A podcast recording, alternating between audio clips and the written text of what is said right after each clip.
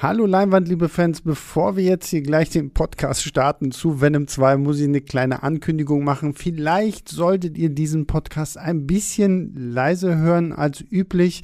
Äh, mir ist ein kleines Malheur mit dem Mikrofon passiert, beziehungsweise mit meiner zu lauten Stimme, mit einem zu laut gepegelten Aufnahmegerät. Äh, sie ist an einigen Stellen ein bisschen übersteuert und dürfte vielleicht ein bisschen kratzen, wenn ihr das in normaler Lautstärke hört. Deswegen, ähm, es tut mir wirklich sehr, sehr wahnsinnig leid, dass das so ist. Ich weiß, wie ätzend das sein kann, wenn man jetzt irgendwie eine Stunde lang sich sowas anhören muss und der Ton passt nicht so richtig. Deswegen, ähm, verzeiht es mir bitte ähm, ich hoffe, ihr habt trotzdem Spaß mit diesem Podcast, weil er ist ein wirklich sehr, sehr toller und sehr, sehr lustiger Podcast und es hat sehr, sehr viel Spaß gemacht. Ähm, deswegen, ich wollte dich nur mal so als kleine Vorwarnung vorab hier äh, loswerden und ähm, ja, jetzt geht's dann auch los.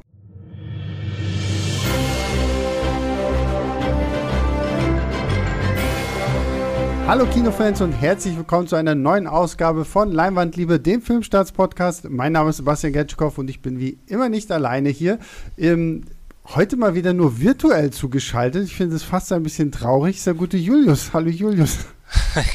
Hallo, ja, ich finde es auch sehr traurig. Ich hätte, wäre gerne auch wieder ins Studio gekommen heute. Hat leider nicht gepasst. Ich habe ich hab mich schon langsam irgendwie daran gewöhnt, dass immer irgendwie jetzt wieder doch alle ins äh, Studio kommen. Aber einer, der ins Studio gekommen ist, hurra, hey, ist der gute Markus. Hallo Hallöchen, Markus. Hallöchen. Ja, und Julius hat ja auch so eine Präsenz, das strahlt auch über, schaut auch virtuell bis hierher. Das ja. ist schon. Oh, das hast, Mensch, das geht runter wie Öl. Das hast du so schön gesagt, Markus. Ich hoffe, ich hoffe nur nicht, ich weiß nicht mal, welcher Podcast es war, da ist äh, das, das Skype-Bild von Julius eingefroren. Mhm. Und den, den ganzen Podcast über haben wir nur einen Julius mit erhobenem Zeigefinger gesehen, der uns kritisch dabei beäugt hat, wie wir über irgendeinen Film, ich weiß schon nicht mal, welcher Film es war, aber es war auf jeden Fall sehr, sehr lustig. Sind wir uns sicher, ob das Bild eingefroren war oder war Julius einfach Klassik Ja, das ist ja meine Standardpose beim Podcast. ähm, ja, wir haben uns heute hier versammelt, liebe Gemeinde, um über Venom 2 Let There Be Carnage zu sprechen.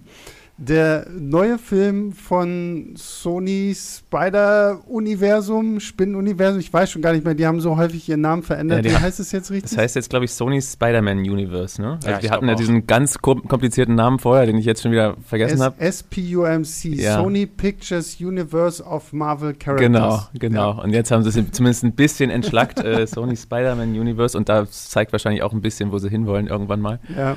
Aber ja, so heißt es jetzt, glaube ich. Ähm, genau, wir werden über Venom 2 sprechen. Es wird auch einen Spoiler-Teil geben, wo wir natürlich dann auch nochmal über die Marvel-typische Post-Credit-Scene sprechen müssen. Das lässt sich hier nicht vermeiden, aber da werden wir natürlich dann vorher nochmal eine große, große, fette Spoilerwarnung austeilen.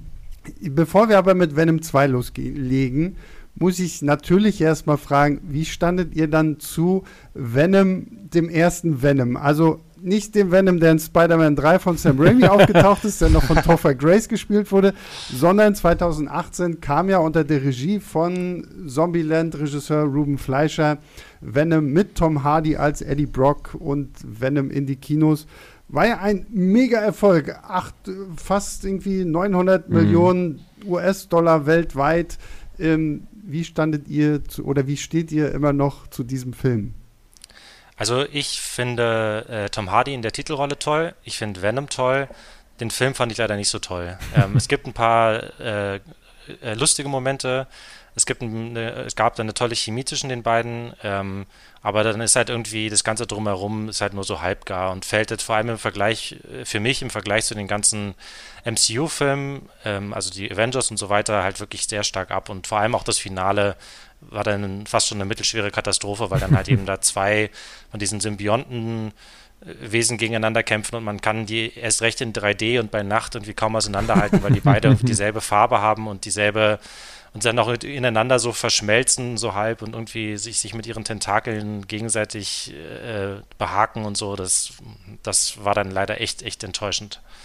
Ja, aber ja, insgesamt so solide, würde ich mal sagen. Als hätte Julius meine Gedanken gelesen. Also viel, viel anderes kann ich darüber eigentlich nicht sagen. Ich habe ihn jetzt auch extra vorher, direkt am Tag vorher, vor dem zweiten Teil nochmal gesehen, das zweite Mal dann, weil ich vorher keine Lust drauf hatte, den nochmal zu gucken. Ähm, ja, also ich war auch schon enttäuscht. Man hat es ja schon geahnt vorher, aber dass das Venom halt doch auch da schon relativ weich gespielt war. Aber da kommen wir jetzt im zweiten Teil auch nochmal stärker zu wahrscheinlich.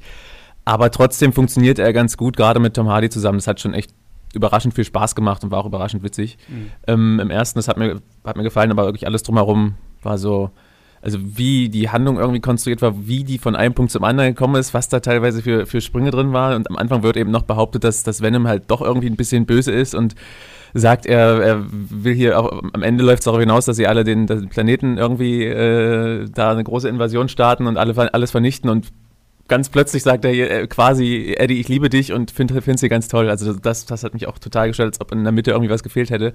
Und wie du es schon sagte, der, dieser Showdown war halt war halt auch komplett, äh, ja, Katastroph fast katastrophal, das stimmt schon. Und liegt auch zum Teil daran, dass der Bösewicht halt auch mega blass war, leider. Ähm. Ich glaube, ich finde, du könntest das fast streichen und einfach nur sagen katastrophal, weil diese CG, dieses CGI-Mischmasch, ja. wo Julius hat es ja schon gesagt, äh, ein, ein mittelgrauer Riot gegen einen etwas dunkelgraueren Venom. Ja, bei Nacht. Bei Nacht im ja. Dunkeln, so, du erkennst ja wirklich gefühlt gar nichts mehr. Ich habe mir diese Szene auch noch mal irgendwie angeschaut angeguckt.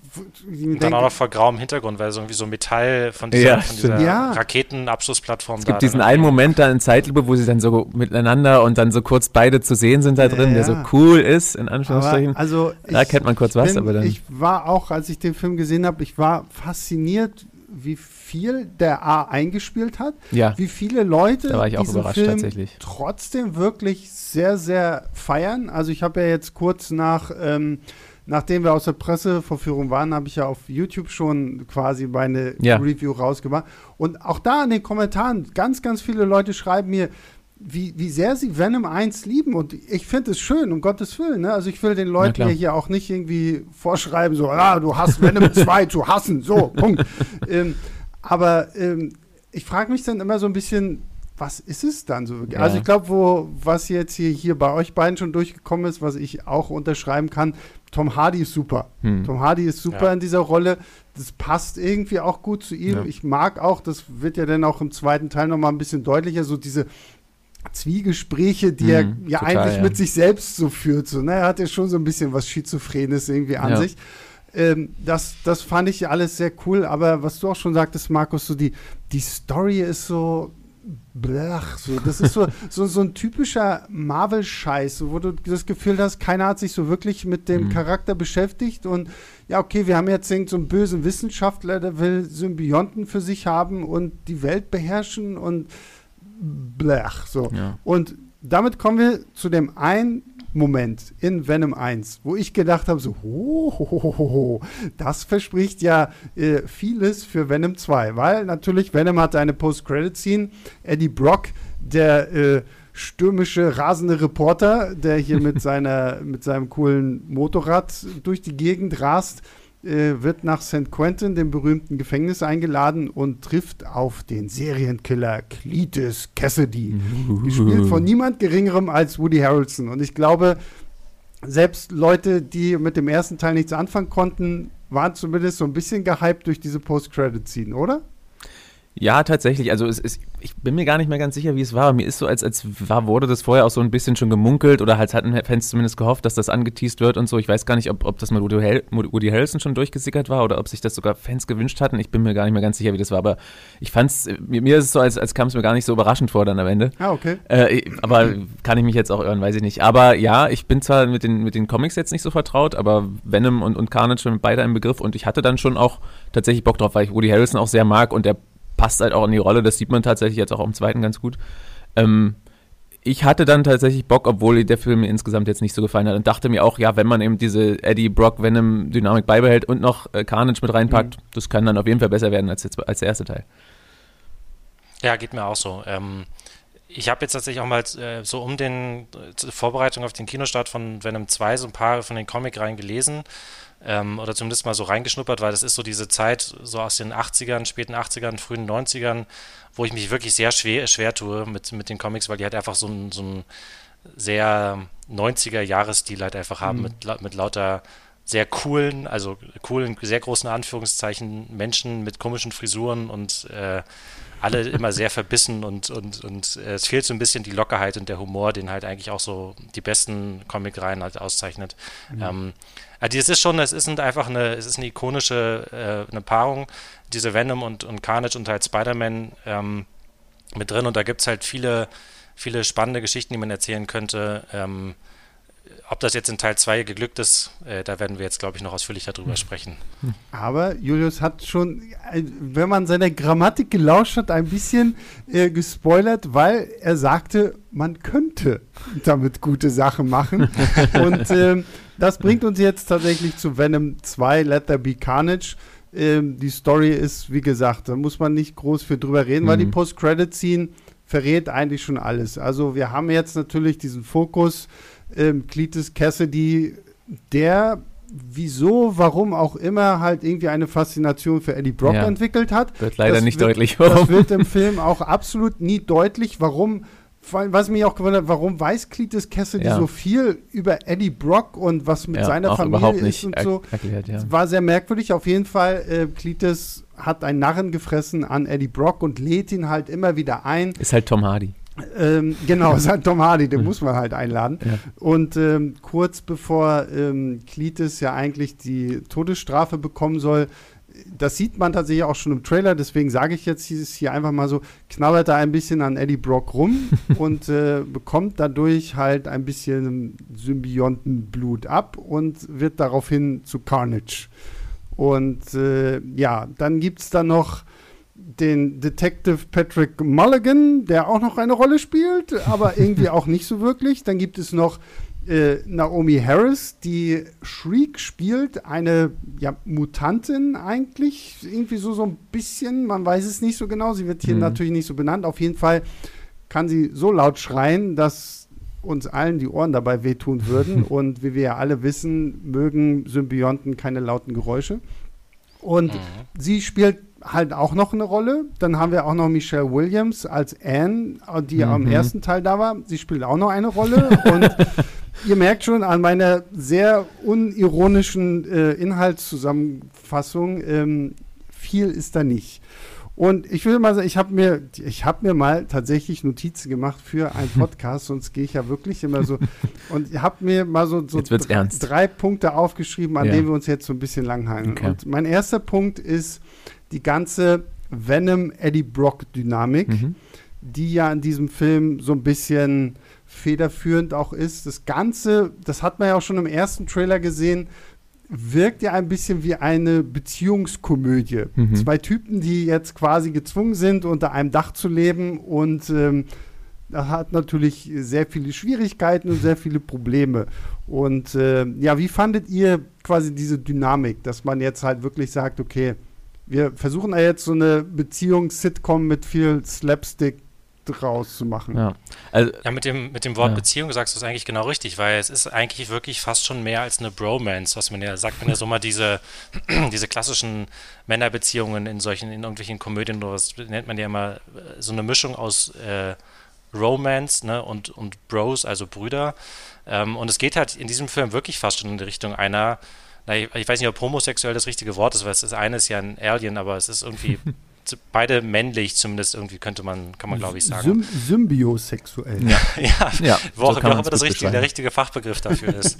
ja. ähm, und es geht halt wirklich aber in, fast in Richtung einer, einer Liebesbeziehung zwischen diesen beiden, ähm, diesen beiden Wesen, die sich einen Körper teilen irgendwie und dann halt aber, ich glaube, so viel können wir auch verraten, zwischenzeitlich auch mal eine kleine Beziehungspause einlegen und sowas. Und ähm, das ist wirklich, das steht wirklich im Mittelpunkt und das ist auch mit Abstand der, der stärkste Teil. Und ich habe auch das Gefühl, der Teil, an dem eigentlich alle Beteiligten, ob jetzt der, der neue Regisseur Andy Serkis, der Gollum äh, gespielt hat bei Herr der Ringe, und ähm, die Drehbuchautorin Kelly Marcel, glaube ich, ähm, und halt wahrscheinlich auch ähm, äh, Tom Hardy in der Hauptrolle, der ja auch Venom spricht, ähm, sich am, am, allerwohlsten gefühlt haben. Und ähm, so dieses ganze Superheldenzeug drumherum fällt dagegen eindeutig total ab.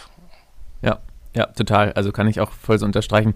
Es ist, also im Hinterkopf bin ich noch so ein bisschen ambivalent, weil eigentlich, also ich hätte mir schon auch irgendwann mal so gern so einen wirklich fiesen, harten Venom gewünscht, nach wie vor, aber da hat man im ersten nicht bekommen und war jetzt irgendwie auch zu erwarten, dass es im zweiten nicht auf einmal passiert. Darum habe ich mich damit angefreundet.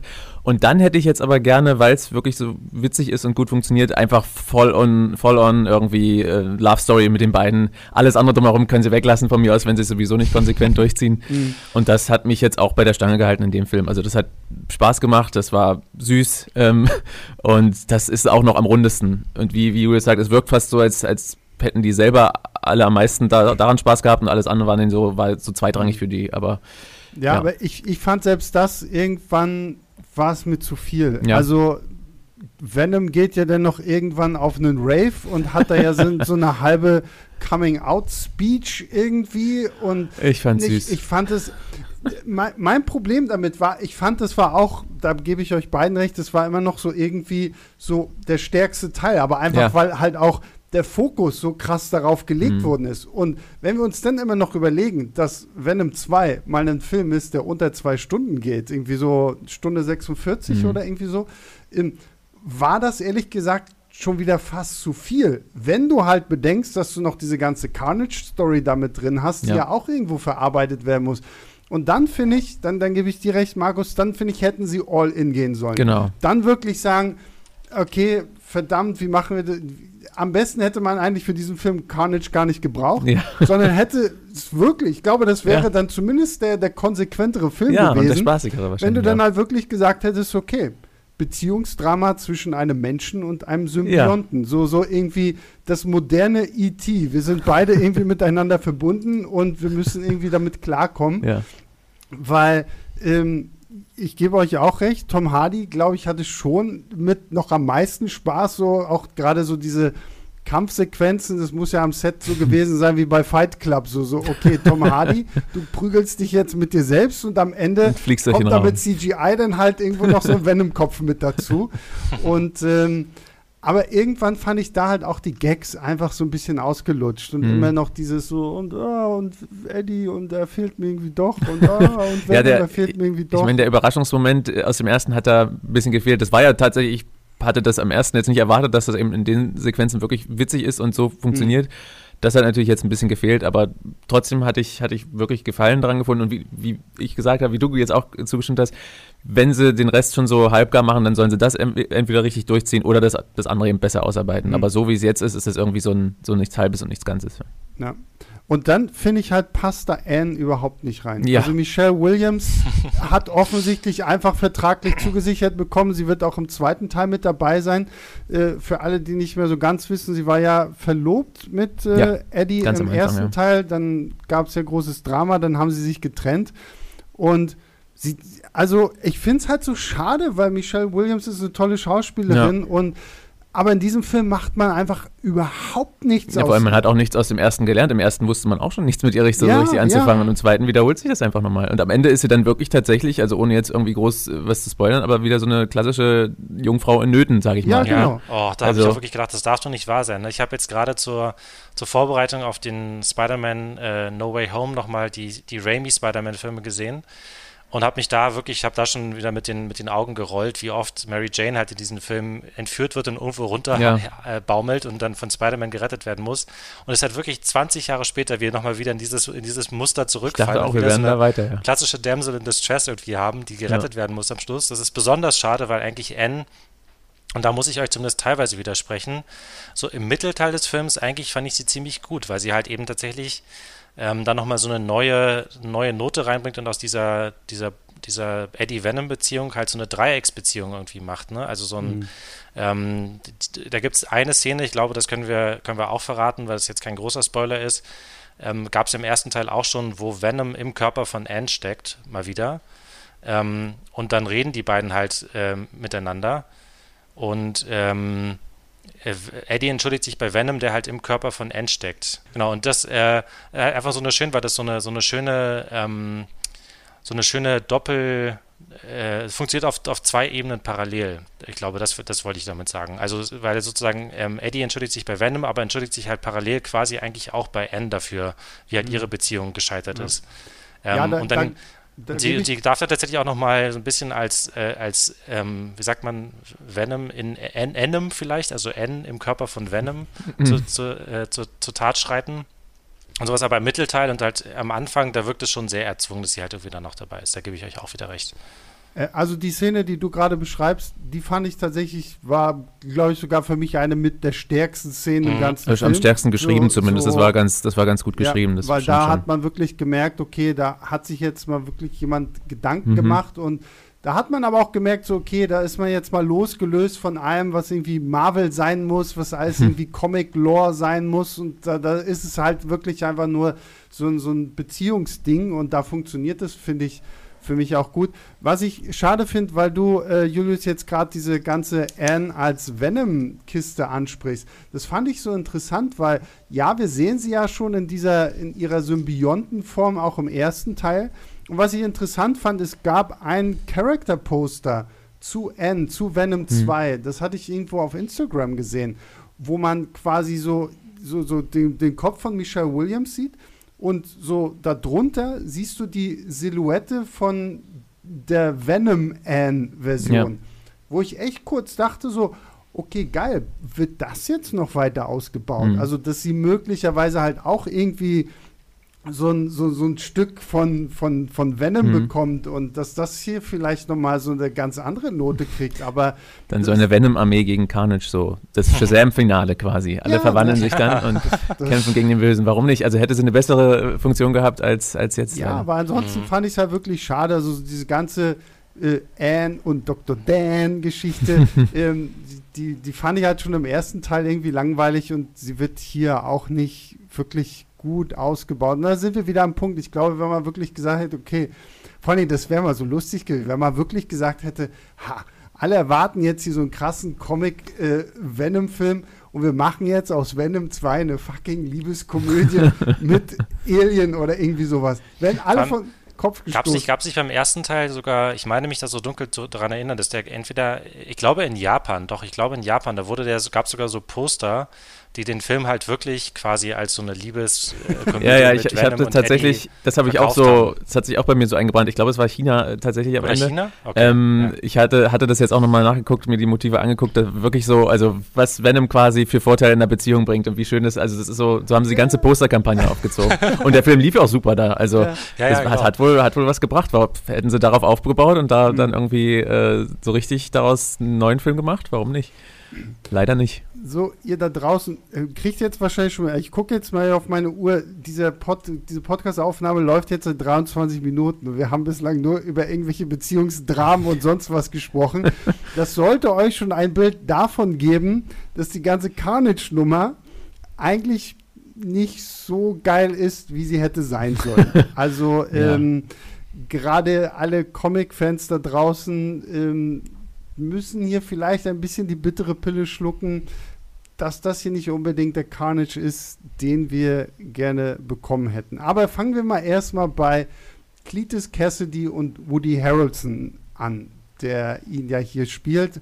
Übrigens, was mir gestern aufgefallen ist, er hat jetzt nicht mehr die verwuschelten Haare, ja, die er ja. noch in der Post-Credit-Scene von Venom 1 hatte, ja. sondern jetzt hat er sie ein bisschen flacher gekriegt, die Locken sind rausgebürstet. Ja, ich, ich glaube, so, so gern die Leute diesen Auftritt am Ende von Teil 1 mochten, daran haben sie sich doch ein paar gestoßen, an dieser merkwürdigen Frisur. Aber das war, das war näher dran. Ja, ja, ich weiß, aber es, sah, es wirkte irgendwie ein bisschen deplatziert. Ich, ich weiß, dass, es, dass der Look dann, dann näher dran ist, aber irgendwie dachte ich auch so, was, was sagt ihr denn, was sagen wir denn zu ähm, Woody Harrelson?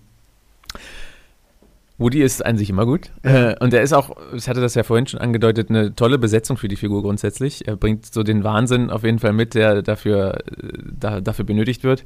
Äh, ich glaube, wir haben es sogar in unserer, unserer Kritik am Ende geschrieben. Es ist so ein bisschen wie die abgespeckte Version am Ende von seiner Natural Born Killers Figur, mhm. seinem, seinem Psychopathen da in dem, dem 90er Kultfilm von Oliver Stone. Ähm, das trifft es ganz gut, das beschreibt es eigentlich ganz gut. Ähm, ja, aber es wird leider, und das macht es eigentlich umso, umso trauriger, es wird leider dann nicht genug draus gemacht. Also du hast im Grunde die ganzen Voraussetzungen, die du brauchst, um die Figur schön und bedrohlich und verrückt und äh, gefährlich zu machen. Aber es wird eben nicht viel daraus gemacht, die kriegt nicht so wirklich Fleisch. Also mir, mir fehlt es einfach schon, das hattest du ja vorhin schon angedeutet, dass man auch einfach kein Gefühl dafür kriegt, warum er jetzt so fasziniert ist von Eddie. Also einfach, dass sie diese Beziehung, dass sie da weiß nicht, ein bisschen mehr. Das, du hast ja im Grunde so ein klassisches Setting, das so Schweigen der Lämmer-like ist. Genau, ja. Und was Schweigen der Lämmer daraus gemacht hat, wissen wir alles. Ähm, dass du wirklich jemanden im Knast hast und einer interviewt ihn und dass sie da aus dieser äh, spannenden klassischen Grundkonstellation einfach mehr machen und diese Beziehung irgendwie ein bisschen mehr unterfüttern mit Sachen und, und sie wirklich so, eine, so ein Verhältnis aufbauen lassen. Aber hier wird alles nur behauptet. Also mhm. er sagt dann irgendwie, er will sein Freund sein und keine Ahnung, keiner weiß warum. Äh, aber Woody macht die Sache an sich gut, aber es, er wird halt nicht, das liegt auch ein bisschen an der Altersfreigabe, zu der wir dann vielleicht auch kommen, auch nicht genug von alleine gelassen.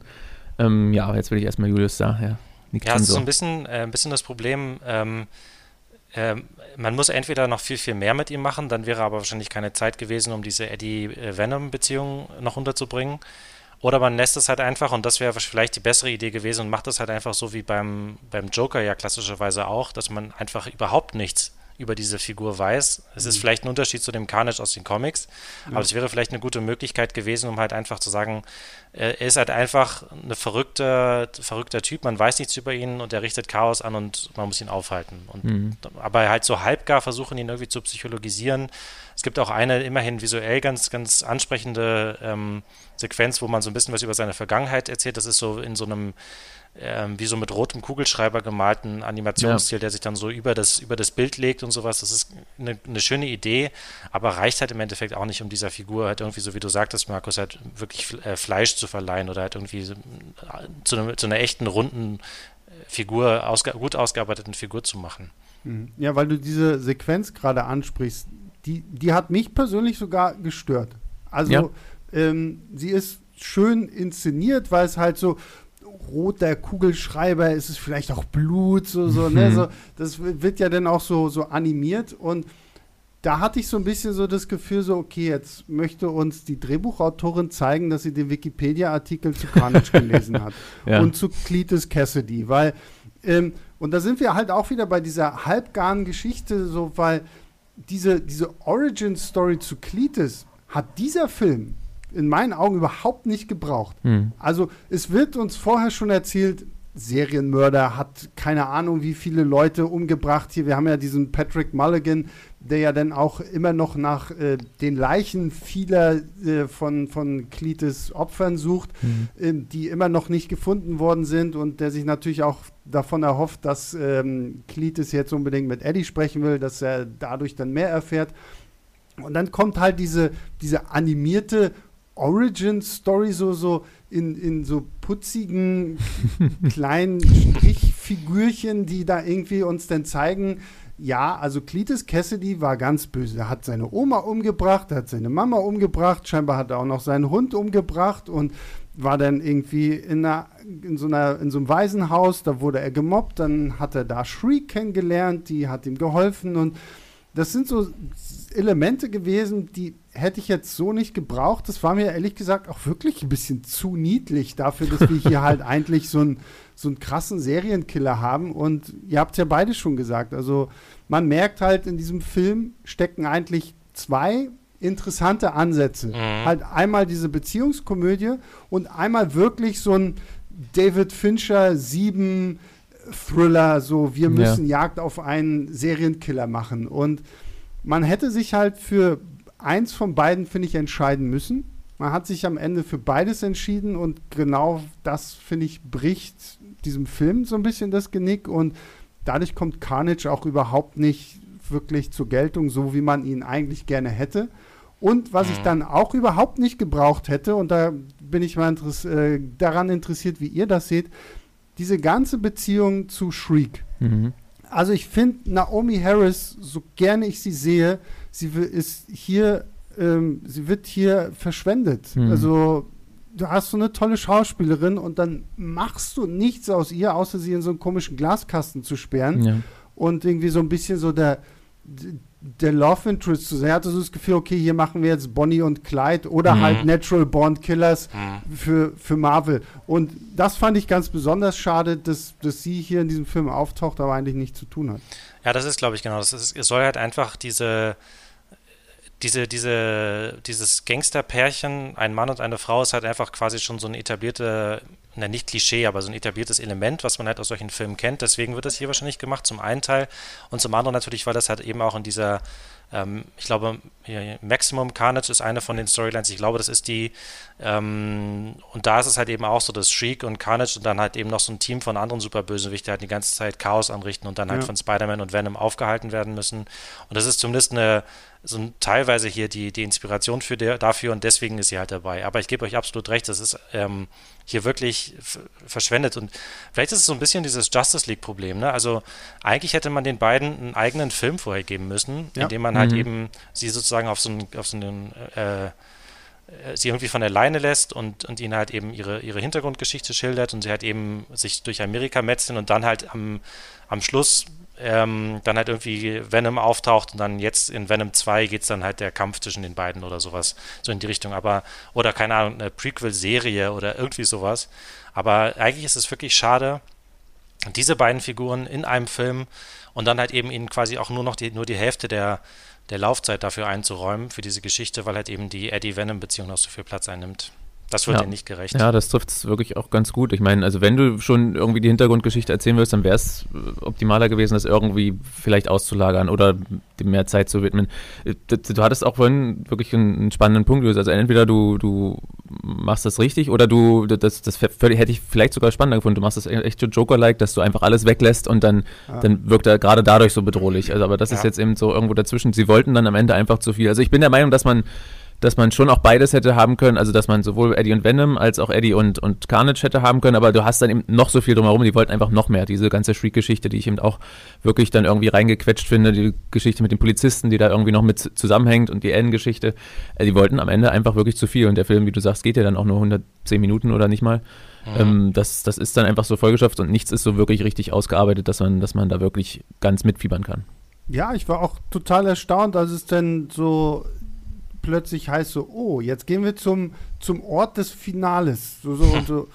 Ach, jetzt schon? Moment, wie? aber ich habe dann noch irgendwie gar nicht so richtig, ich dachte, da kommt jetzt noch was ja. mit Carnage oder irgendwie sowas. So, nein, so, Carnage bricht aus, holt sich Shriek, so, okay, und jetzt will ich Eddie und Venom und dann boxen wir uns. Und ähm, das war es irgendwie so. Ja. Da, da hat mir echt so ein bisschen was gefehlt. Und dann, dann kommen wir aber mal jetzt zu dem einen Punkt, den ich tatsächlich positiv an diesem uh. Film ähm, vermerken kann. Man merkt, dass Andy Serkis sich damit auskennt, mit animierten Charakteren umzugehen und mhm. animierten Charakteren zumindest so ein bisschen äh, so eine Gravitas zu verleihen mhm. und denen auch so eine gewisse Tiefe zu geben. Und tatsächlich erkennt man in diesem Film auch sehr viel besser, wenn sich Venom und äh, Carnage prügeln. Das liegt, das liegt jetzt nicht nur daran, dass Carnage rot ist. Aber auch. Venom, also, aber auch. aber auch. Aber ich finde allgemein einfach so von den Effekten hm. sieht es hier schon, fand ich, doch noch mal besser aus, als, äh, als ich erwartet hatte. Hm. Gleichzeitig finde ich es natürlich auch hier wieder enorm, enorm schade, gerade wenn wir jetzt Carnage da haben, dass wir halt nicht dieses in den USA berühmt-berüchtigte R-Rating haben, sondern bei denen, glaube ich, PG-13 ja. und bei uns ist es FSK 12. Ich glaube, es steht noch nicht ganz fest, aber es, also erste war ab 12. Äh, ich glaube, manche Kinos haben tatsächlich jetzt schon angegeben, dass der ab 16 sein wird, ja, aber ja, ich, ich, glaube, die FSK-Freigabe ist noch gar nicht raus zu dem Zeitpunkt, wo wir aufnehmen. Das ist aber eine. Und, und das würde ich auch sehr, würde ich auch sehr merkwürdig finden, weil ja. also insgesamt war der erste sogar fast härter. Also als ich den jetzt gerade nochmal gesehen habe, man sieht da so offene Knochenbrüche und so mhm. und das, das Kopfverspeisen war dann, wird zwar nie richtig gezeigt, aber am ersten, glaube ich, dann doch noch ein bisschen mehr angedeutet. Also ich fand mhm. insgesamt den ersten dann doch noch düsterer und, und härter als den jetzt. Also würde es mich ja sehr wundern, wenn der jetzt ab 16 wäre. Der wird wahrscheinlich wieder ab 12 sein. Also man muss ja auch nicht ähm, unbedingt jetzt irgendwie da ständig zeigen, wie Carnage mit seinen Tentakeln irgendwelche Menschen in Stücke reißt oder irgendwie, äh, der kann ja dann auch so Klingen formen aus seinen, aus seinen, hm. aus seinen Tentakeln und sowas, dann irgendwie Leute in der Mitte durchschneidet und sowas. Aber ich finde eben, man muss es besser andeuten. Und da gibt es auch Möglichkeiten, das zu machen und trotzdem eine Jugendfreigabe zu, zu erhalten. Mhm. Und das ist hier aber halt einfach überhaupt nicht. Also die ganze Action ist wirklich nur, irgendwelche Leute werden rumgeschleudert oder irgendwelche Autos werden rumgeschleudert. Ja. Ähm, und so wie Markus halt gerade meinte, wenn dann halt irgendwie doch mal der, der berühmte Kopfbeißer äh, angesetzt wird, dann ist entweder wird dann in letzter Sekunde gesagt, ach nee, doch nicht. Oder es wird dann halt einfach wirklich so, so, so, schlecht weggeschnitten, als wäre das halt wirklich so eine, so eine, so eine zensierte Version, wo halt so 15 Minuten raus rausgeschnitten wurden, ja. also für den, für den deutschen Markt, irgendwie so wie, wie das ja früher häufig ja, gemacht ja, wurde. Tatsächlich, so ja, stimmt. Mega brutaler Horrorschocker, wo dann so 15 Minuten rausgeschnitten wurden und dann nachher kapierst du überhaupt nicht, was eigentlich passiert, weil halt irgendwie mhm. Figuren einfach weg sind, weil einfach der Tod nicht gezeigt wird oder so. Ja, ich finde es ich find's ja auch tatsächlich schade. Also es stimmt natürlich, wie Julius sagt, ähm, ich hatte dazu auch irgendwann einen Artikel, glaube ich, zum ersten geschrieben. Also es ist es macht den Film, würde den Film natürlich per se nicht gleich besser machen, wenn jetzt einfach Gewalt wäre, wenn sie jetzt eine erwachsene Freigabe hätte. Aber es hätte, glaube ich, schon geholfen und noch mehr im zweiten Teil als im ersten. Mhm. Also du hast eben diesen Carnage, der dann wirklich, also gerade bei seinem Ausbruch, ohne da, ohne da so äh, zu, zu, sehr ins Detail zu gehen, aber der eben wirklich Carnage, also richtig äh, Gemetzel äh, anrichtet da. Und aber du kriegst halt nicht wirklich ein Gefühl dafür. Naja. Also, und das, das schadet am Ende auch dieser ganzen Stimmung und der ganzen Charakterzeichnung. Also wie gesagt, also Gewalt macht per se keinen besseren Film, aber es würde da zur Figurenzeichnung beitragen und äh, zur ganzen Atmosphäre und zur ganzen Stimmung. Also das haben wir auch bei Comicfilmen auch schon gesehen. Also wenn wir jetzt Logan zum Beispiel nehmen, habe ich da mhm. auch als Beispiel irgendwie angeführt. Du brauchst das jetzt nicht unbedingt, um die Geschichte zu erzählen, aber es ist auch da kein, verkommt trotzdem nicht zum Selbstzweck. Du hast eben diese ganze dreckige Stimmung und diese Figuren und da, da trägt es eben ganz viel dazu bei. Und das hätte eben, auch das hätte, hätte jetzt Carnage mehr, mehr Gewicht und Fleisch gegeben. Also ja. wenn du jetzt nicht zeigst, wie Venom da die ganze Zeit Leute frisst, okay. Aber bei Carnage so ein bisschen mehr Härte wäre wirklich ganz praktisch gewesen. Wie du sagst, es ist nämlich tatsächlich so, das, das ist mir auch positiv aufgefallen. Also beide Symbionten haben wirklich so eine Wucht. Also die gehen, wo die, wo die irgendwie, das, das kriegt Andy Circus ganz gut hin. Also wo die hingehen, bleibt ja irgendwie kein Stein auf dem anderen, selbst wenn, wenn er jetzt einfach nur über ein Haus klettert. Also es ja. geht alles irgendwie, irgendwie mal zu Bruch. Und da haben sie schon irgendwie so ein Gewicht, aber es fehlt dann doch die letzte Konsequenz, um dann wirklich so ein bisschen also dann auch noch so ein bisschen mehr Gravitas und noch ein bisschen mehr diese, diese ganze Stimmung von diesen Figuren Na, zu verdeutlichen. Ich finde es auch schön, dass du gerade Logan anbringst, so diesen einen Wolverine-Film, der ja dann wirklich auch dieser Figur irgendwo mal ja. gerecht wird. Und ähm, wie du auch richtig gesagt hast, also ein R-Rating ist jetzt nicht gleich so, so ein Premium-Siegel geiler Film. So, ja. ne? Also es gibt genügend R-Rated Filme, die auch einfach nur scheiße sind. Also nur weil ich Knochen, Knochenbrüche mhm. und äh, zerplatzte Köpfe irgendwie sehe, heißt es ja immer noch lange nicht, dass es ein guter Film ist. Aber ähm, auch sowas wie jetzt zuletzt The Suicide Squad oder so. Ja. Ne?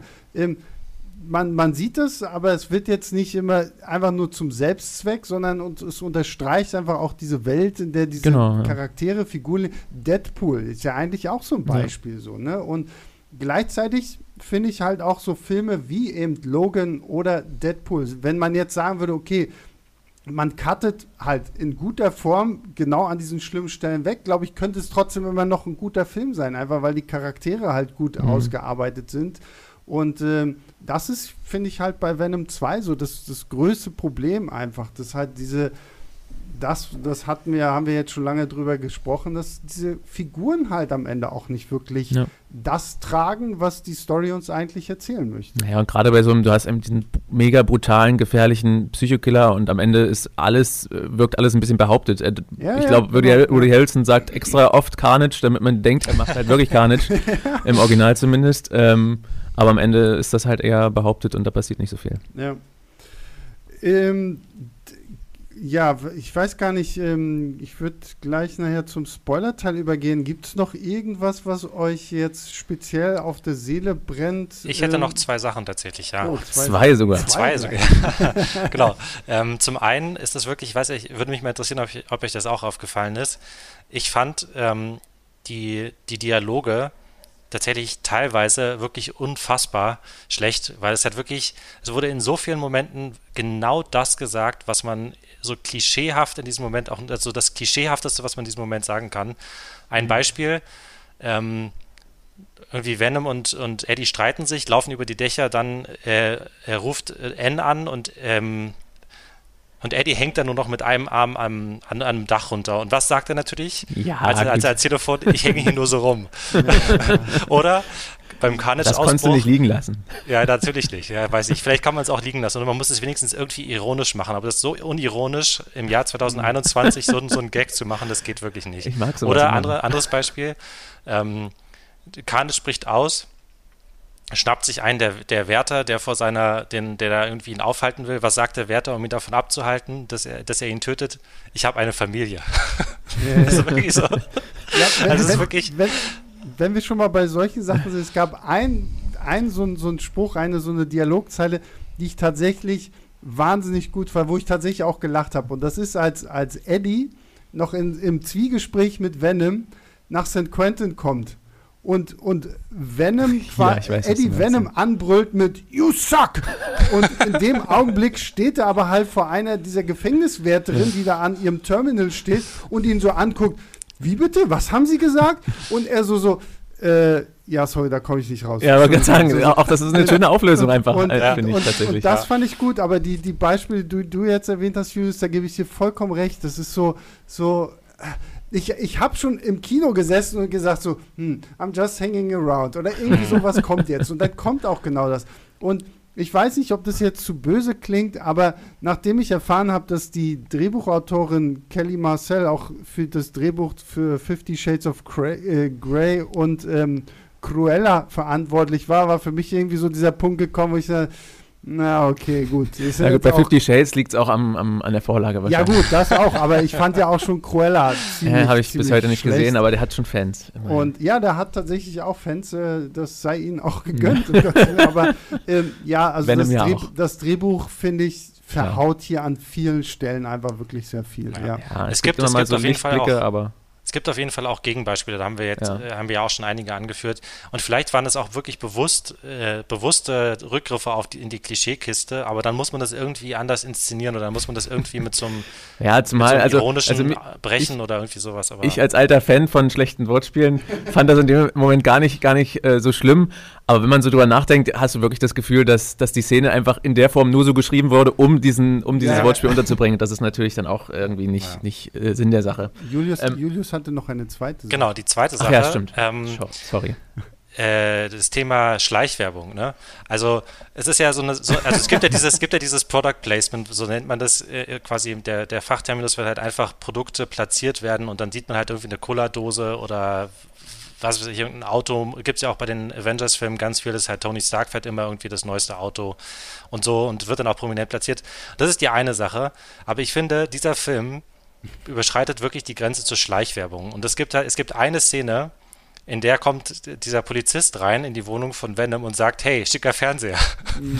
und jetzt können wir mal überlegen, welche Firma hat sowohl den Film Venom produziert, als Mhm. auch eine, eine große bekannte Fernsehermarke und könnte eventuell Interesse daran haben, Fernseher ja auch, prominent das ist ja auch nicht die einzige Film zu- Stelle, ist ja auch nicht die einzige Stelle, wo dieser Fernseher so in den Mittelpunkt gerückt wird. Der hat, der hat eine glaubst, relativ der prominente sagt, Rolle. wie teuer Vor der allem- Fernseher ist oder sowas. Vor allem, vor allem das Schöne ist in der, in der Szene, die du meinst, Julius, da steht ja sogar noch der Karton vom Genau. Fernseher groß daneben, damit du auch nochmal den Namen des. Fernsehers halt wirklich später dann bei Ja. deinem, äh, bei deinem Online-Versandhaus deiner Wahl irgendwie eingehen kannst. Oh Mensch, das das war ein schöner Film. Aber wo du da schon bist, ähm, die Motorradschleichwerbung Mhm. äh, war hier halt auch so. Also wie, wie häufig man den, den Schriftzug von Ja. Ducati halt einfach mal in Großaufnahme gesehen hat, so einfach um zu zeigen, Ducati, wir haben geile Motorräder. Ähm, also ja, das, Ja. das stimmt schon. Das, Aber ich bin da so von Product Placement so abgehärtet von den Transformers-Filmen. Äh, da ist Mhm. äh, der Michael Bay hatte, ist ja auch der King da drin und da ist es noch, noch irgendwie ungenierter. Da hat mich das jetzt gar nicht. Ja, aber ich weiß nicht, also den, bei den. Transformers-Filmen erinnere ich mich zumindest nicht daran, dass irgendjemand gesagt hat, hey, was hast du denn da für ein geiles, äh, für einen geilen Fernseher oder sowas. Also Ja, Nee, gut, aber es gibt bei den irgendwie- Transformers-Film wird Ja. äh, Optimus Prime irgendwann durch einen großen Victoria's Secret Laster geschleudert. Ja, es gibt da, da, da ist es wirklich so, aber da ist es schon wieder so ungeniert, dass es dann fast schon wieder lustig ist. Also es gibt auch irgendwie eine Szene, ich glaube im, im vierten Teil oder so, wo Mark Wahlberg halt kurz eine Pause macht im großen Getümmel, um irgendwas zu trinken und das ist halt auch ganz prominent im, im ich weiß nicht mehr, Das was es erinnert, das erinnert mich so ein bisschen an diese Wayne's World äh, Nummer. Ja, ja, sie das so- halt viel fehlt da so, nicht. Hm, oh, ich habe aber Hunger. Hm, hoffentlich schmeckt mir diese leckere Domino's-Pizza. Und ah, jetzt habe ich Ja. aber Durst. Ah, dagegen Genau, und- hilft Pepsi. Und da hat nicht mehr viel gefehlt bis dahin. Ja, Ja. aber ich, ich hatte jetzt tatsächlich auch noch, auch noch zwei kleine Sachen, die mir jetzt noch äh, eingefallen Es tut mir leid, es tut mir, wir Leute, kommen gleich ich zu dem. doch hier Schluss. Wir kommen gleich zu dem Spoiler-Part. Also einerseits, ich weiß nicht, ob das nur an mir lag, aber äh, ging euch das auch so, dass Eddie irgendwie viel trottliger in Szene Danke. gesetzt wurde als im ersten Danke, Teil? ja. Er wirkte halt, also gerade so im, im ersten Part wirkte er äh, so wie ein, also wie ein Volltrottel, ich weiß nicht. Also auch als, als Venom ihn da diese Sachen aus dem, aus dem Gefängnis zeichnen lässt und er dann versucht zu raten, was das bedeutet. Und er so, ach, das ist ein Baum, ich weiß, was ein Baum ist. Ja, Also ich sage, Ja, und vor allem, wo er ich ist auch dachte, großer so- Investigativjournalist Ja, und ja. er ist völlig, völliger Trottel hier. Ja, stimmt, danke. Das wollte ich, das Ja. habe ich ja auch in meinem Video vergessen noch zu erwähnen gestern. Deswegen ist es gut, dass wir, Ja. weil wo ich mir auch gedacht was zur Hölle? Der hatte doch im ersten Teil noch irgendwie seine eigene investigative Show im Fernsehen ja. und keine Ahnung was. Und wenn, wenn ihm jetzt hier eine Kirche vorgemalt wird, dann sagt er, oh, ein Haus. äh, äh, ich meine, das lässt nach hinten ein bisschen nach, aber man dachte ich, was, was ist denn hier los? Ja, ja, ja. stimmt. Ja, es, geht, es geht auch bis hin, wie die Figur auch aussieht. Ich meine, der hat dann irgendwie so coole Motorradjacken und sowas in, immer an, aber seine Frisur sieht halt wirklich auch den meisten Filmen so aus, als wäre er irgendwie gerade aus dem Bett aufgestanden. So die Haare stehen so in alle Richtungen Das ist irgendwie auch ein sehr untypischer Movie-Star-Look für, für Tom Hardy. Ich meine, Tom Hardy kann, glaube ich, nichts entstellen, aber ähm, das ist naja.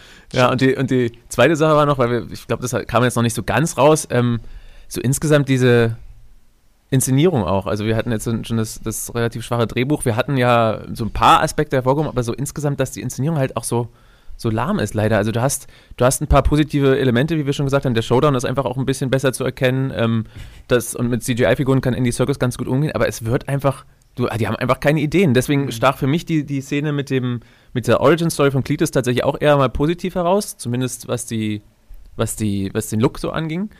Weil sonst nicht viel ist. Du hast halt diese zwei krassen Alien-Symbionten, die im Grunde alles machen können und du machst halt nicht viel raus. Also du hast einmal so äh, die, den Einfall, dass, dass äh, Karnisch sich so seinen Körper so ein bisschen öffnet und dass sich Leute so gegenseitig erschießen lässt oder so. Mhm. Das ist mal so ein kleiner Einfall, aber im Grunde machen, machen die nichts daraus. Und das ja. ist also du hast, du hast wirklich keine Ideen und, und schöpfst nicht aus dem, aus dem Ganzen, äh, aus dem Vollen da.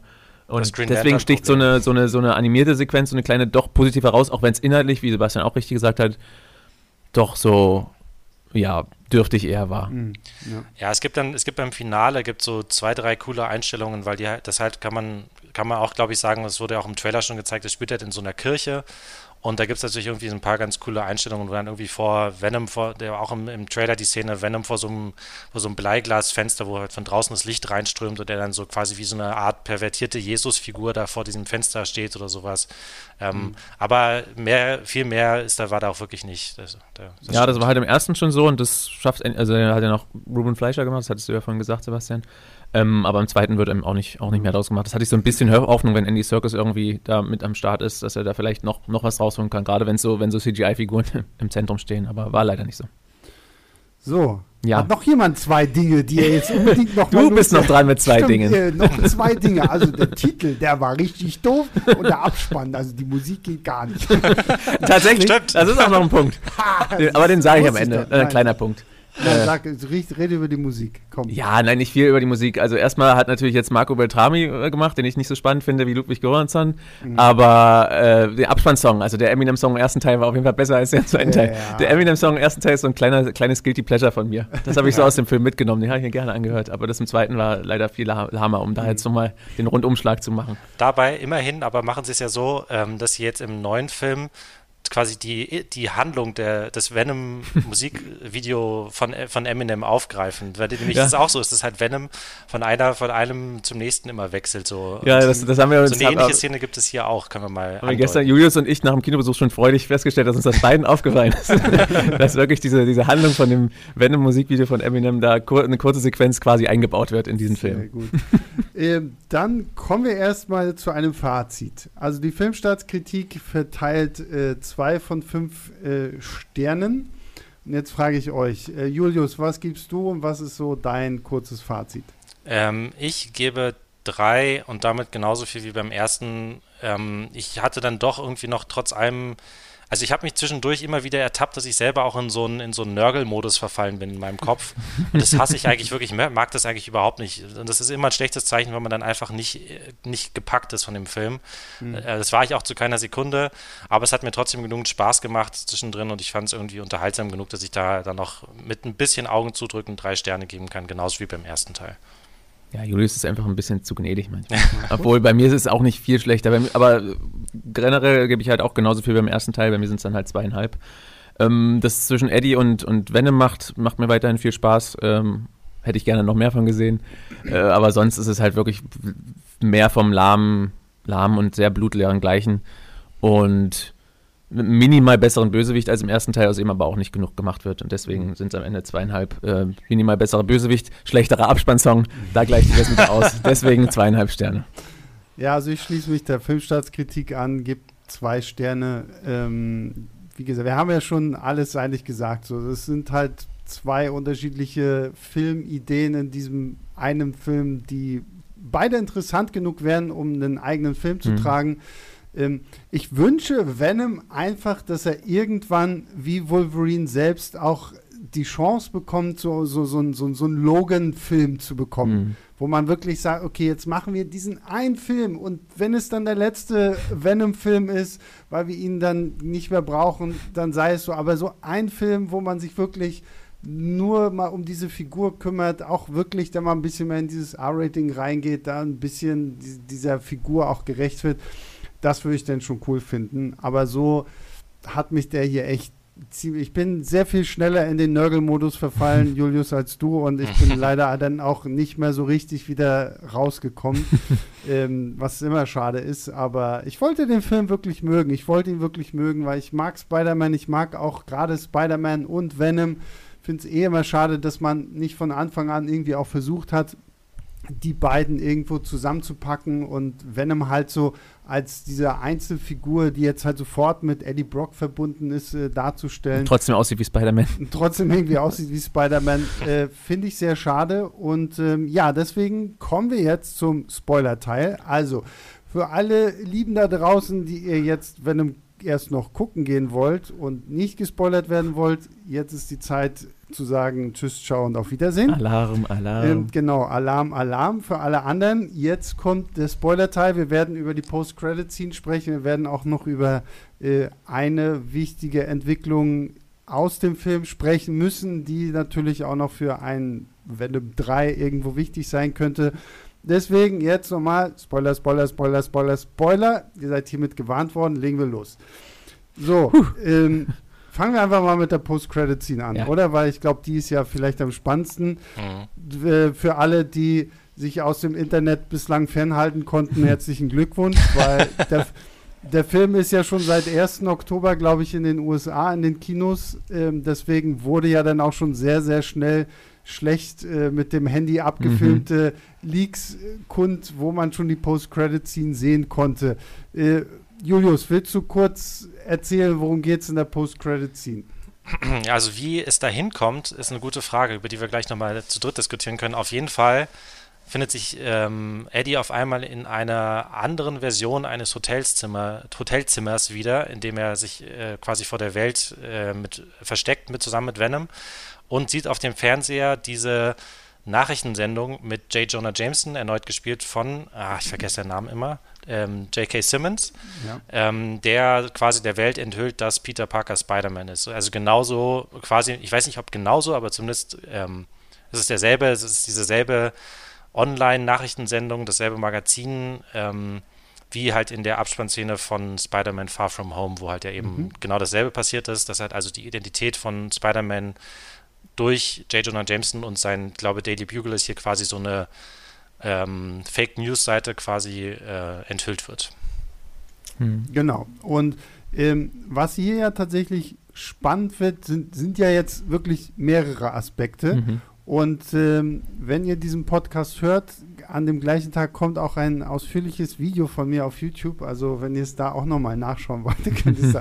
Deswegen, also ich bin vorbereitet, Jungs. Cross-Promo. Ähm, genau. Ähm, was ja erstmal interessant wird, ist folgendes. Venom und Eddie liegen ja quasi auf dem komischen Hotelbett da und unterhalten sich ja erstmal. Und mhm. was Venom ja dann sagt, ist folgendes: Ja, jeder von uns hat eine Vergangenheit. Und fängt er dann irgendwie was an zu erzählen, dass er quasi 80 Milliarden Lichtjahre Schwarmwissen in sich hat, was, Achtung, was ich sehr wichtig fand, auch über Universen hinweg hm. gesammelt wurde. Mhm. Und dann will er quasi Eddie ja eigentlich kurz so nach dem Motto, ja, okay, ich gebe dir jetzt mal einen Bruchteil von dem, was so mein ganzes Schwarmwissen hier ähm, mhm. auf sich hat. Und dann fängt halt auf einmal irgendwie also was an zu flackern, es kommt so ein komischer Lichtstrahl, so könnte man wieder fragen, Doctor Strange, Fragezeichen, No Way, Spider-Man No Way Home, Fragezeichen, kommen wir ja gleich noch drauf. Und auf einmal sind sie dann halt in dieser anderen Dimension, wo wir auch Peter Parker dann sehen, Spider-Man und Venom ist im MCU gelandet. Punkt. So, das ist die große Aussage, der, der ersten, dieser Post-Credit-Scene, womit dann auch tatsächlich ja eigentlich bestätigt ist, vorher war er nicht im MCU, das war dann nochmal Ja. wieder irgendeine andere Dimension. Ja, davon, das, das hieß es ja auch, glaube ich, schon, dass das quasi eine andere Welt ist, die damit jetzt noch nicht so zusammenhängt. Ja. Ähm, und interessant war auch noch an der, an der Geschichte, dass Venom dann am Ende sagt, er hatte damit jetzt aber nichts zu tun. Das sagt Mhm, er noch. genau, also, ja, ja. weil man jetzt denkt, äh, er wollte ihm irgendwas zeigen und jetzt hat er es irgendwie geschafft, dass er ihn in eine andere Dimension verfrachtet, was auch komisch gewesen wäre, dass Venom sowas auf einmal kann. aber er sagt halt auch explizit, er war das nicht. Ähm, genau, und dann sieht er dann Peter Parker auf dem Fernseher. So, und ich Ja. habe jetzt, ich habe jetzt eine Theorie für euch und da das könnt ihr mal sagen, ob die total weit hergeholt ist oder ob die. Weil was man ja am Ende sieht, ist, dass äh, in dem Augenblick, wo man Tom Hollands Peter Parker auf dem Fernseher sieht, kommt ja Venom aus Eddie vorgeschossen und, und leckt ja dann noch so lüsternd halt diesen, diesen, diesen, diesen Fernseher ab und Ja. irgendwie sagt so, ah, that guy, so. Und, und hier ist jetzt meine Theorie, weil wir ja davon reden, oder Venom redet ja davon, dass es dieses Schwarmwesen gibt, weil diese Symbionten sind ja eigentlich die Clintar, irgend so eine Symbionten-Alienrasse aus dem All. Und da gibt es ja eigentlich zig davon. Mhm. Und weil es auch heißt, unterschiedliche Universen, bla bla bla. Spider-Man No Way Home führt das ja jetzt ein, dass wir diese Spidey-Universen haben. Was ist, wenn in diesem Schwarmdenken, was, was unser Venom jetzt hat, auch das Schwarmdenken noch von dem Venom aus Spider-Man 3 von äh, Sam Raimi ist, wo Peter Parker ja damals diese Venom-Version aus seiner Welt besiegen konnte. Ja. Und dass unser Venom jetzt aber noch diese Erinnerung an diesen Spider-Man hat, Ja. durch dieses Schwarmdenken. Und der arme Tom Hardy, wenn ihm das auch eben nicht Spider-Man 3 erspart bleibt in seinem, in seinem ja, Schwarm. also ich, also ich, glaub, ich glaube wirklich, dass sie irgendwie auch mit Venom versuchen, diesen Ja. Zirkelschluss zu ziehen zu Spider-Man 3 von Raimi. leuchtet, Ja. finde ich, sogar tatsächlich ein. Zumindest würde es auch diese Szene erklären, weil sonst kommt es halt völlig aus dem Nichts, dass er zu diesem Fernseher geht und sagt irgendwie, that boy, dieser Junge, Ja. und den ableckt. Also Ja. das kommt halt komplett aus dem Nichts, wenn nicht irgendwie was wäre, was er, was er dann, und das spricht dur- durchaus für diese Theorie, dass er, wenn er wirklich sagt, über Universen hinweg dieses Wissen angesammelt, dann Mhm. würde das Ja. dazu passen, wie er von einem Universum zum anderen gesprungen ist, wenn er sagt, er war das hier jetzt gerade nicht mit dem, dass er hier ins MCU gesprungen ist. Mhm. Äh, Das müsste man dann erst noch rausfinden, aber ja, Gleichzeitig ist die ganze Sache natürlich auch schwammig genug inszeniert, dass man halt auch sagen könnte, vielleicht ist einfach nur ein bisschen Zeit vergangen. Weil es könnte halt auch einfach genau dasselbe Hotelzimmer sein, wo halt dann einfach jemand Neues schon eingezogen ist oder sowas. Ähm, es ist halt, es ist zumindest so, sie sagen jetzt natürlich eben bewusst nicht, darauf will ich hinaus, sie sagen bewusst nicht, hey, Venom ist jetzt im MCU. Sondern sie sagen halt eben, oh, es könnte sein, Venom ist jetzt im MCU. So, das ist also, ähm, und wir werden auf jeden Fall noch No Way Home ab, äh, abwarten müssen, wahrscheinlich, äh, vielleicht sogar noch weiter, bevor es dann irgendwann mal sozusagen eine konkrete Aussage dazu gibt. Na, Ja. ganz ehrlich, also ich kann mich, also meine Theorie, auch was das angeht, ist, dass wir wirklich schon ganz deutlich sagen, vorher war er nicht im MCU, jetzt ist es. Äh, und dass es wahrscheinlich am Ende wirklich mit all dem zusammenhängt, was wir ja schon auch selbst aus dem Trailer von Spider-Man No Way Home sehen, dass halt Mhm. Peter Parker zu Doctor Strange geht und sagt, kannst du die Realitäten verändern? Weil auch dieser, dieser Lichtstrahl, den man da jetzt in dieser Post-Credit-Scene bei Venom 2 sieht, das sieht schon so ein bisschen aus wie so ein, äh, wie, wie, wie so ein Doctor Strange Zauberlichtstrahl, hast du nicht gesehen.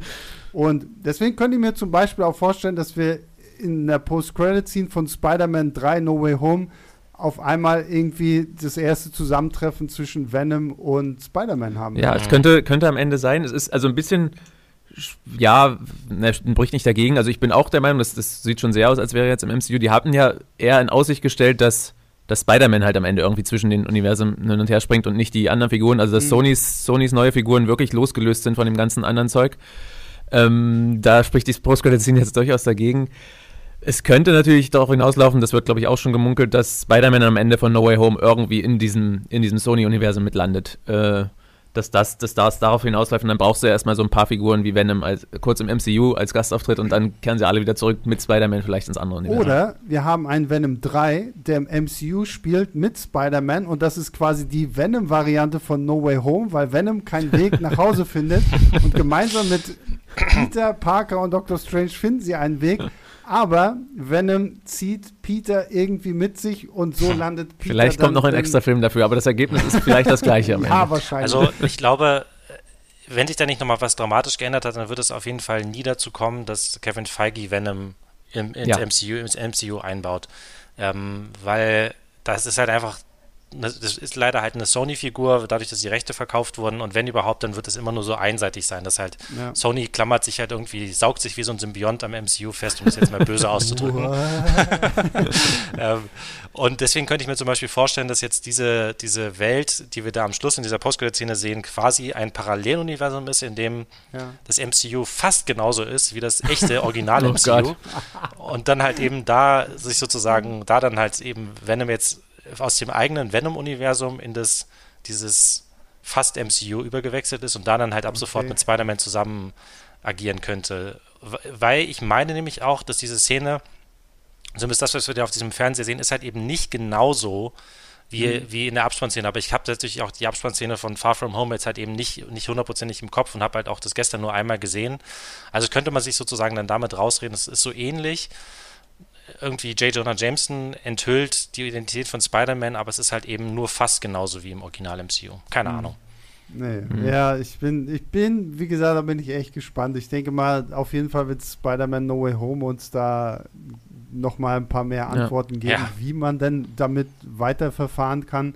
Ja, zumal das ja auch, also in, in, in Morbius spielt es ja dann auch eine Rolle. Das ist ja auch schon angedeutet, also im nächsten Sony-Marvel-Film. Ja. Äh, da wird ja auch schon angedeutet, also dass, dass Spider-Man irgendwie da eine Rolle spielt. Da gab es ja diese Murderer-Graffitis da im Hintergrund zu sehen im Trailer. Ja.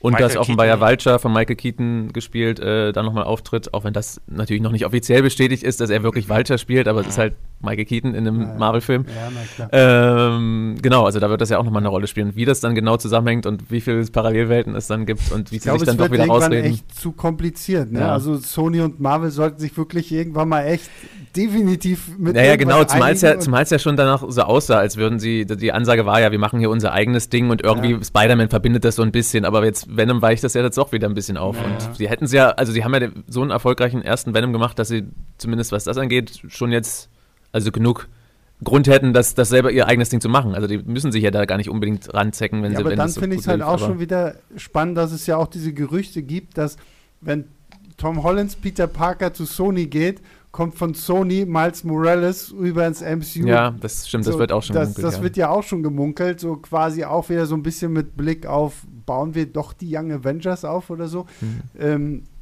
also, ja, das wird echt spannend. Und das bleibt spannend. Ich finde auch, äh, noch kurz generell zu dieser Post-Credit-Scene, ich finde auch spannend, was die impliziert. Ich finde leider sie nicht so schön umgesetzt. Also mich hat es dann doch ein bisschen enttäuscht. Es wurde ja schon oft oder jetzt schon länger gemunkelt, dass irgendwie Spider-Man auftauchen kann und dass es dann am Ende nur dieser Bericht im Fernsehen ist, ja, fand ich dann leider ein bisschen schade. Oh. Aber was hier impliziert ist, ist durchaus spannend und da bin ich auch gespannt, was da. Es ist ein bisschen wie beim ersten Venom. Also so richtig ja, hat mir der Film genau, nicht gefallen, genau, aber am Ende habe ich Bock zu sehen, was jetzt genau. passiert. Weil die Post-Credit-Scene ist dann doch wieder irgendwo rausreißt. Ne? Ähm, das bringt uns dann zu dem zweiten kleinen Spoiler. Wir haben jetzt nicht sonderlich groß viel über den Cop Patrick Mulligan gesprochen, weil. Ach ja, er, schon wieder er, vergessen, was da passiert. Jetzt, jetzt rennt, erinnere ich mich wieder, genau. Er rennt ja eigentlich auch nur ein bisschen durch diesen Film. Man, man versucht ja so ein bisschen seine Origin Story in Anführungszeichen mit der von Shriek zu verbinden, hm. weil als er ein junger Kopf war, war er dafür verantwortlich, dass sie irgendwo abgeführt wird und dann brüllt sie ihm ins Ohr. Deswegen trägt er ja auf der linken Seite, glaube ich, so dieses Hörgerät. Auch eine super Idee, und, diese zu transportieren irgendwo hin, die wissen, was sie kann und ja, sichern ja, überhaupt nichts ja, ab. Aber da sind wir wieder im Nörgeln und das ist egal. Das war, ich wollte dich nicht unterbrechen. Und ähm, genau, und er ist ja dann quasi auch in diesem großen Finale zwischen Eddie, Venom, Cletus, Dan. Carnage, heißt er Dan, Dan Anne und Shriek in dieser Kirche irgendwie mit dabei und es sieht ja dann irgendwie so aus, als würde er sterben. Mhm. Und dann sehen wir in so einer letzten Aufnahme, nachdem der ganze große Kampf vorbei ist, dass Detective Patrick Mulligan die Augen öffnet und sie leuchten mysteriös blau. Mhm. So, und jetzt und, sind die Comic-Nerds. Und jetzt sind gefragt. natürlich dann die Comic-Nerds, die schon, die schon vorher, also ich weiß noch, als ich meine erste Trailer-Analyse ja. zu, zu dem Venom 2 äh, Trailer gemacht habe, wusste ich nicht, da, da, da stand der Name noch nicht fest, wen äh, Stephen Graham spielen wird. Und da meinten schon richtig viele, und das finde ich immer so toll, das ist halt auch so dieses tolle Nerd-Schwarmwissen da draußen, äh, in den Kommentaren, oh, das könnte Patrick Mulligan sein. Und Patrick Mulligan, der wird ja dann in den Comics zu Toxin und Toxin mhm. ist ja dann so ein weiterer äh, Symbiont, den wir hier haben und la la la la la und äh, total toll. Und jetzt haben wir die Bestätigung. Also in irgendeinem nächsten Venom-Film oder Sinister Six-Film oder keine Ahnung was, werden wir offensichtlich Toxin haben, der ja in den Comics, wenn ich das richtig äh, verstanden habe, quasi ein Abkömmling von Carnage ist. Also der Enkel von Venom. genau, genau. Der Enkel von Venom und der Sohn von Carnage. Und in den Comics ist es halt wohl so krass, dass sich selbst Venom und Carnage zusammentun, um Toxin zu bekämpfen. Hm. Und, dann, und dann wird, dann kommt Spider-Man Toxin zur Hilfe und überredet ihn quasi irgendwie mehr oder weniger dazu, so eine Art Anti-Held zu werden. Und ähm, das ist natürlich so ein Punkt, den könnte man dann in einem Venom 3 auch noch irgendwo ausschmücken und ausbauen. Genauso wie dieses Ravencroft-Institut, was ja hier jetzt mal kurz erwähnt wird, was ja so ein bisschen das Arkham Asylum von Marvel mhm. ist. Hm. Wie steht ihr so zu Toxin, Ravencroft? Ich habe ehrlich gesagt, Toxin habe ich überhaupt keine Ahnung von. Ich würde mich jetzt interessieren, ob der, ist der dann blau, weil der die Augen blau leuchten, äh, leuchten oder ist das nur irgendwie, hat das nichts ich miteinander glaub, zu tun? Ich, ich glaube, das ist nur, ähm, wenn, ich, wenn ich mich richtig erinnere, ist er sogar in den Comics auch eher so, so ein roter Symbiont, okay. weil er ja halt von von, von Carnage, Carnage, von ja. Carnage abstammt. Mhm. Der, der Film lässt es ja jetzt noch sehr offen, von wem er nun wirklich abstammt, weil wir also zumindest kann ich mich nicht daran erinnern, dass man irgendwie sieht, ob er jetzt was von Venom oder von Carnage nee. abgekriegt hat. Eigentlich glaube nicht. nicht so richtig. Ne? Also so wirklich, kämpft nee. er eigentlich gegen Shriek im Finale. Ja, ja, genau. Die waren ja auch, die hatten ja ihre Geschichten, waren ja quasi miteinander verbunden. Deswegen hatte ich mich eigentlich auch, dass dann doch mal eine von den größeren Figuren dann stirbt, dachte ich mal, ja, jetzt gibt es ein paar Konsequenzen und dann wacht er doch wieder auf. Äh, das fand ich leider ein bisschen schade. Aber ja, ich, Julius, ich kenne mich da mit, den, mit der Comic-Historie auch nicht aus. Aber ich hätte mir eigentlich auch fast gerne mal gewünscht, ich weiß gar nicht, ob es da, wie das in den Comics so ist, aber dass Venom dann doch mal irgendwie einen anderen Gegenspieler bekommt als einen Symbionten. Mhm. Ähm, ja, sieht dann nicht so aus, erstmal wahrscheinlich. Ja, das, wir gehen jetzt einfach mal alle Symbionten irgendwie durch. Wie gesagt, ich warte ja immer noch darauf. Ähm, weil wir haben ja in, in Tor 4, jetzt mhm. machen wir einen ganz großen Sprung, in Tor 4 taucht ja Gore the God Butcher auf, gespielt mhm. jetzt hier von Christian ja. Bale. Und Gore the God Butcher hat ja in seiner, ähm, in seiner Origin Story, da wächst ja auf irgendeinem so Planeten auf, wo die alle eigentlich sehr gottfürchtig sind. Dann stirbt seine ganze Familie und er entwickelt auf einmal so einen Hass gegen die Götter. Warum tun die nichts? Und wird daraufhin aus seiner Gemeinde verbannt und beobachtet den Kampf zwischen zwei Göttern. Und einer dieser Götter ist Null, also Knull geschrieben, mhm. aber keine Ahnung, wie man ihn richtig ausspricht. Und Null ist der, ja quasi der Gottvater der Symbionten, also dieser Clintar. Wow, mindblowing. Weil, weil er, erschafft, er erschafft aus dem ersten Symbionten dieses All-Black-Schwert, was ja dann später Gore the God Butcher hat. Das heißt, du könntest. Bis jetzt, sind voll drin. Du könntest jetzt wirklich. ja, ich mache Videos dazu, natürlich bin ich voll drin. Ähm, du könntest jetzt also, weil er auch Venom in der Post-Credit-Scene von seinem Hive-Mind, 80 hm. Milliarden Lichtjahre, bla bla bla redet, könntest du jetzt alles hier irgendwie miteinander verbinden und selbst noch irgendwie so eine, so eine Symbionten-Gottheit mit reinbringen die ja auch in den Comics eigentlich ziemlich präsent und interessant ist. Und wenn du sie jetzt sogar, wenn wir jetzt mit den Eternals noch die Celestials und sowas einführen, könntest du das alles noch mit reinbringen und könntest dieses ganze Marvel-Universum noch so viel komplizierter und kaputter machen. Ja, ich glaube, wie wir, wie wir, vorhin schon gesagt haben, also wenn, dann wird das nicht über Easter Eggs bestimmt hinausgehen, zumindest ja. die Verbindung dann zu noch ja, mehr MCU-Filmen. Ist vielleicht auch in dem Fall besser. Also gerne ich auch diese ganze, den ganzen Universumsaufbau sehr mag, nach wie vor, auch nach all den Jahren wäre es in dem Fall vielleicht auch besser. Jetzt, wenn Multi, das mit dem Multiversum, mhm. das wird schon äh, vertragt genug, yeah. auch für die Macher wahrscheinlich und Macherinnen. Mhm. Aber ja, dass man da noch den Überblick behält, dann sollen sie sich irgendwie bei Spider-Man belassen und dann mhm. schauen wir mal. Ja. Ein letzter Gedanke ist mir jetzt gerade noch gekommen. Ist das nicht eigentlich mit diesen 80 Milliarden Lichtjahren, ist das nicht eigentlich genauso ein Ding wie mit den Parsecs im ersten Star Wars-Film? Lichtjahre ist eigentlich eine Entfernung. Ne? Ja, ja, keine, genau, Sagen wir denn Lichtjahre oder haben wir uns, uns jetzt Nein, nein, sa er sagt Fall. wirklich Light Years. Er mhm. sagt wirklich, ja, ja, das, das ist mir auch schon sauer aufgestoßen, weil so das, das macht halt wieder so krass keinen Sinn. die machen das dann wie bei, bei Solo, Star Wars Story, die denken sich dann im Prequel eine Erklärung dann dafür aus und dann passt ja, genau. Gut, ich glaube, damit sind wir jetzt durch, es sei denn, ihr habt noch zwei Dinge. Nein, Nein, ich bin alle meine zwei Dinge losgeworden. Sehr gut. Okay, dann erstmal, Julius, dir vielen lieben Dank, dass du mit dabei warst. Ja, sehr gerne. Hat sehr viel Spaß gemacht.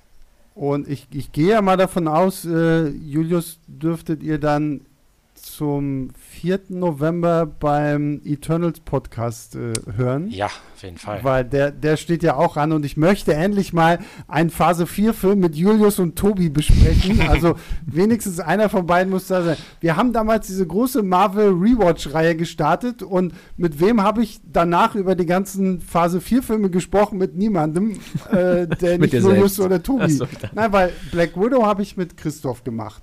Äh, was hat mit deinem Shang-Chi? Christoph und Björn, glaube ich. Christ, genau, Christoph und Björn. Nirgendwo mit, mit äh, Tobi und Julius haben wir dann mal so einen Ausblick nochmal gemacht, kommt Avengers 5 oder irgendwie was und so. Deswegen, ich hoffe, meine Daumen sind gedrückt auf Eternals, dass wir uns da wieder hören. Ähm, Markus, du bist natürlich auch immer gerne. ich darf auch, auch, bei anderen Podcasts darf ich auch dabei sein. Du darfst natürlich auch beim Eternals Podcast dabei sein. ich gucke zu. Nein, auf Eternals freue ich mich auch sehr. Ähm, genau, ja, der steht ja demnächst an. Aber nächste Woche rede ich hier mit äh, Tobi über Halloween Kills und ihr könnt es leider nicht sehen, aber hinter uns äh, sitzt diese tolle Michael Myers Maske äh, und äh, starrt die ganze Zeit uns böse hier Vorbote, an, während ja. wir über Venom Let There Be Carnage rumlästern. Deswegen also, kleiner Spoiler, nächste Woche hört ihr dann hier was zu Halloween Kills, den durften wir nämlich auch schon sehen. Und ja, damit äh, bedanken wir uns natürlich bei allen, die uns Woche für Woche fleißig zuhören. Und nochmal der Hinweis, wenn ihr uns über die Apple Podcast App hört, schenkt uns eure Reviews, schenkt uns eure Sternebewertungen, damit wir äh, den Zenit der, der, Apple Podcast Charts erreichen und die Weltherrschaft an uns reißen können. Freuen wir uns sehr drüber, genau. Muhaha. Ähm, und ansonsten Lobkritik, Anmerkungen schickt einfach an, an Leinwandliebe, an Julius auch gerne. ähm, oder an leinwandliebe.filmstarts.de, dann lesen wir das und wenn ihr da Anmerkungen an Julius oder Markus habt, reichen wir die natürlich weiter. Also soll niemand zu kurz kommen. Und damit verabschiede ich mich. Habt ganz viel Spaß im Kino, guckt ganz viele Filme. Bis nächste Woche. Macht's gut. Ciao, ciao. Leinwandliebe und Sebastians 5 Minuten sind Filmstarts-Podcasts der Webedia GmbH. Moderation und Schnitt Sebastian Gertschikow, Produktion Tobias Meyer, Monique Stibbe und Nina Becker. Die Songs Take a Chance und Easy Jam im Intro und Outro kommen von Kevin McLeod. Die Links zur Musik und zur Lizenz findet ihr in den Shownotes.